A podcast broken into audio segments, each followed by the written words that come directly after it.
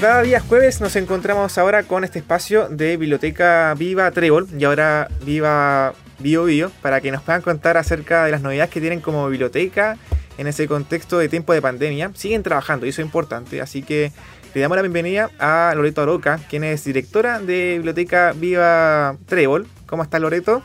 Muy bien, ¿y tú Andrés? Qué bueno verte. Bien, muchas gracias. Igualmente. Y también nos encontramos con. Eh, estamos acá con Natalie Lave, eh, subdirectora de la biblioteca Viva Bio Bio. ¿Cómo estás, Natalie? Hola, muy bien, gracias. Perfecto. Bueno, eh, es muy grato estar acá con ustedes dos juntas, prácticamente como las que lideran la biblioteca a nivel Gran Concepción. Sí, algo así. Aquí entre todos trabajamos. Perfecto, un poder femenino, un poder femenino. Muy bien.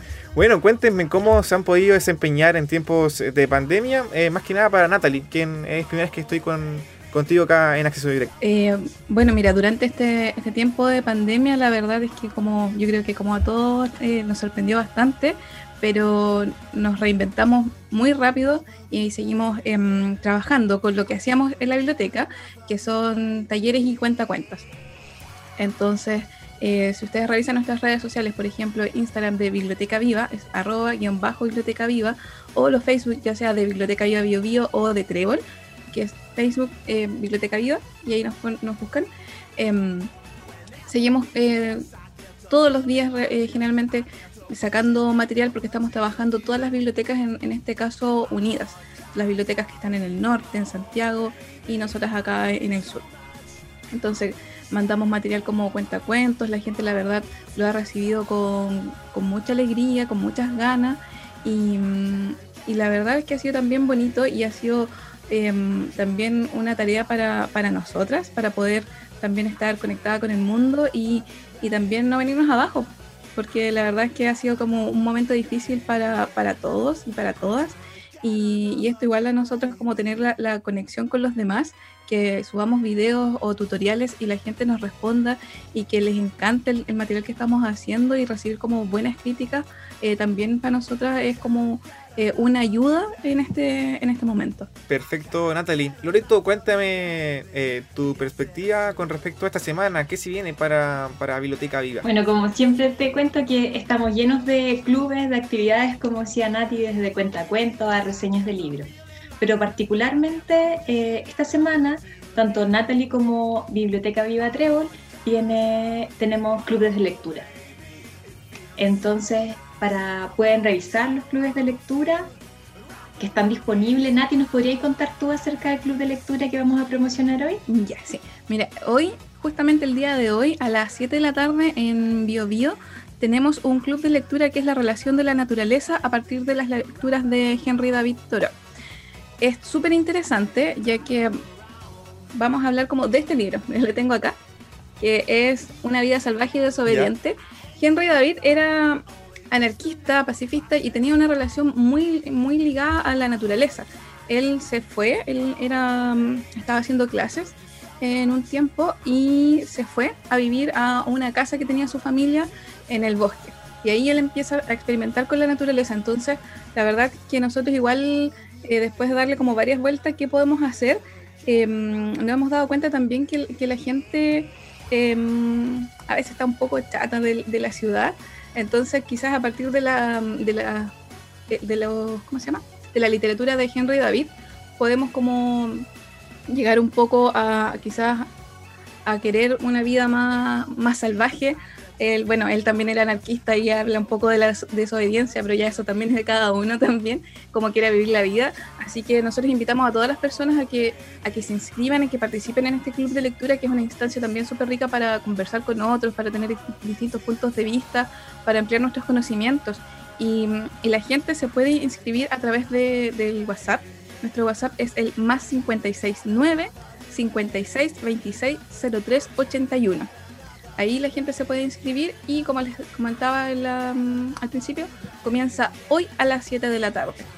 Y mm, se pueden inscribir todas las personas que quieran, no hay ningún requisito ni condición. O sea, si han leído el libro, este libro en particular, o algún otro de, de Henry David, o en realidad se quiere también iniciar en, esta lectura, lo puede hacer, ¿ya?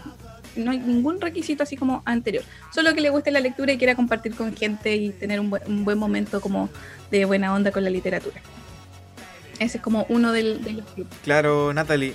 Sí, buenísimo. Yo le preguntaba a Loreto hace un par de semanas cómo ha sido trabajar en tiempos de pandemia y sobre todo en Zoom, con actividades que son post eh, oficina, post trabajo, post estudios. ¿Tú cómo lo ves en ese contexto así como de, de cómo llamar la atención de la gente para que se una a actividades didácticas a través de Zoom, a través de plataformas virtuales, para que la gente siga conectada al computador, que es algo complicado en el día a día, pero si las actividades son buenas, perfectamente se pueden conectar. Claro, eh, al principio igual hacíamos un poco esa conversación de, que en realidad nosotros en la biblioteca el llamado que hacemos es que la gente vaya a la biblioteca, que participe, que saque los libros, que estén todos nuestros talleres y un poco que se despeguen de las pantallas. Al, principio eh, las mamás igual cuando iban a la biblioteca nos decían así como, oye, es que mi, hijo o mi hija pasa pegado en el computador, ¿cómo lo hago? Y nosotros vengan a la biblioteca, participen. Entonces ahora era como, tenemos que estar en una pantalla, pero la gente lo, lo recibió muy bien, o sea, como que en realidad también fue, ¿qué hacemos? Entonces la gente se, se adaptó también a la pantalla. Eh, nosotros igual siempre llamamos a, hacer como el uso con responsabilidad. Em, nuestros talleres igual, por ejemplo, son de, de hacer cosas en casa. Eh, a lo largo como de, todos los clubes de biblioteca viva han existido algunos de, por ejemplo, para toda la familia que trabajen en la casa, eh, ámbitos como el reciclaje, distintos talleres que también a partir también la, mayoría de los talleres que estamos haciendo son con materiales que tenemos en la casa para no poder, porque no, sé, no podemos salir o no podemos conseguir todas las cosas. Entonces la gente igual, yo creo que eso es lo que le llama la atención, que también hay una, una calidad, hay un buen trabajo.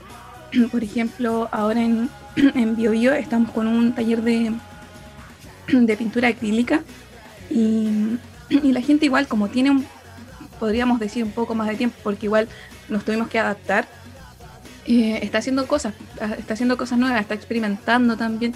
Yo creo que también en redes sociales vimos mucho eh, que mucha gente, no sé, se puso a hacer pan, se puso a jardinear, cosas que, antes no teníamos eh, el tiempo o quizás no nos regalábamos un poco ese tiempo, entonces ahora ver que todo el mundo también lo está haciendo, también lo queremos replicar porque es como son buenas cosas que se pueden hacer.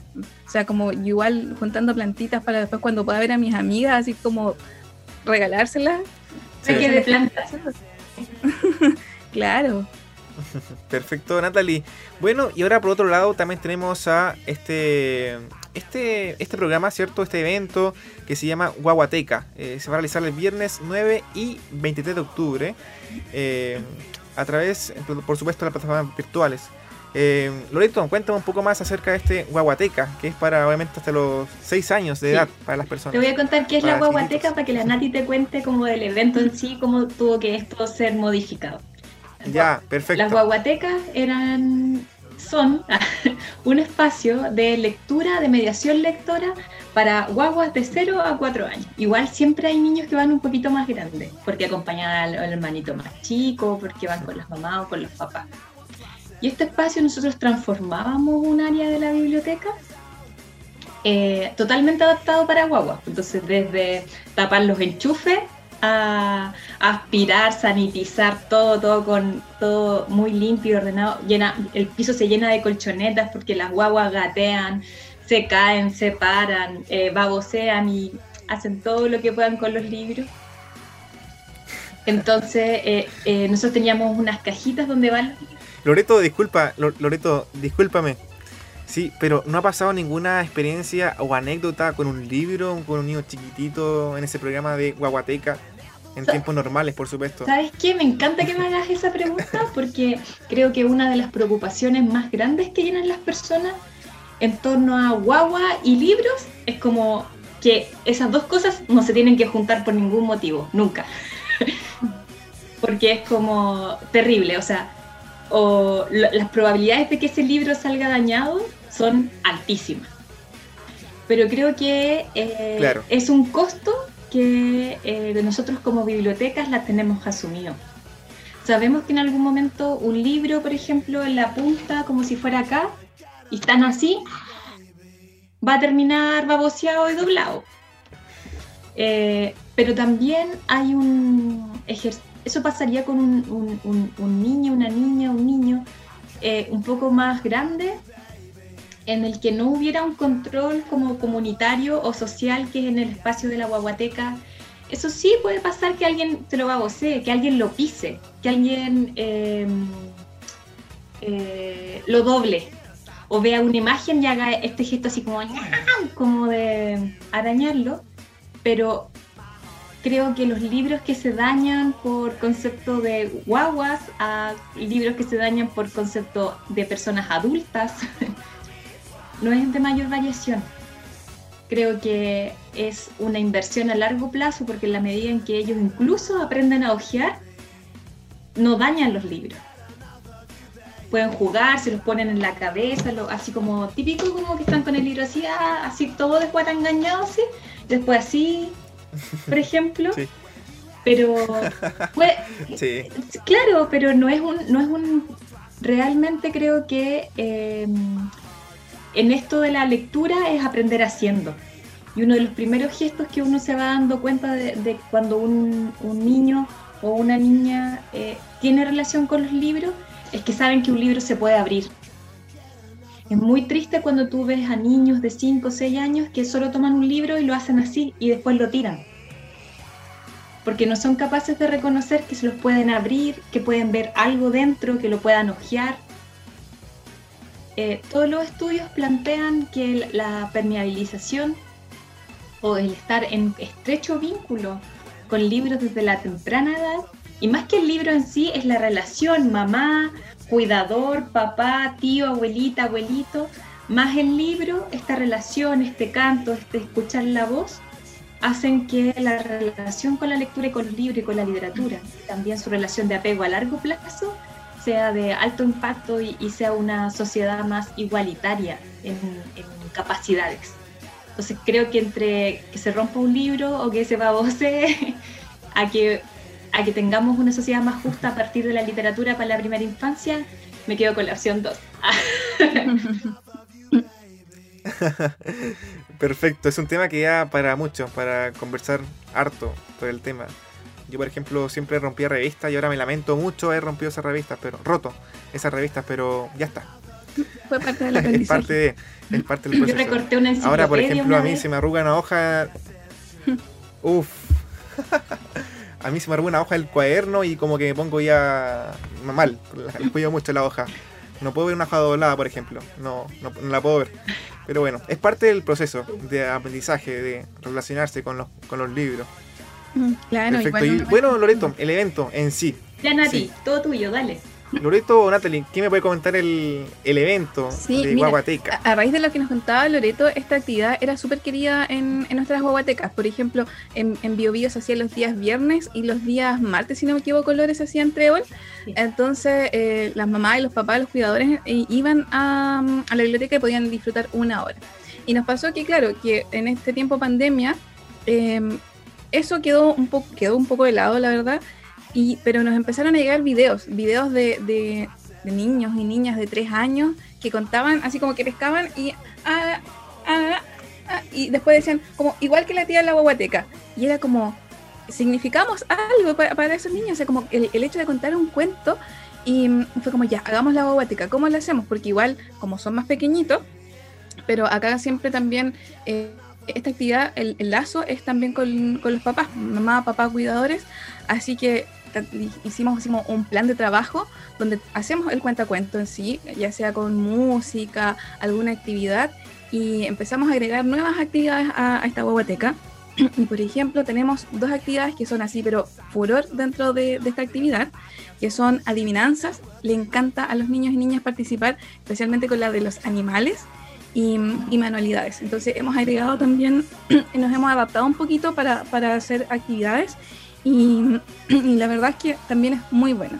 Y la gente se puede inscribir, puede participar en estas guaguatecas porque hacemos dos guaguatecas al mes. Como tú recién, el 9 y 23 de, de octubre. Ahora, este viernes es la próxima guaguateca y, lo, y se pueden inscribir en el mismo WhatsApp de recién, más 569 56 26 03 81.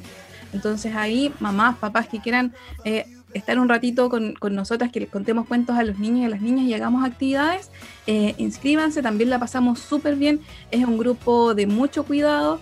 Em, Y la verdad es que es increíble, increíble como la energía de, los bebés, esos bebés a veces como que abren sus micrófonos y nos empiezan a hablar también porque en la biblioteca nos conocían, nos identificaban así como cuando llegaban, así como la tía que está en, el mesón recibiéndonos, la tía que nos está recibiendo en la sala, esperando que nos prestaba los libros.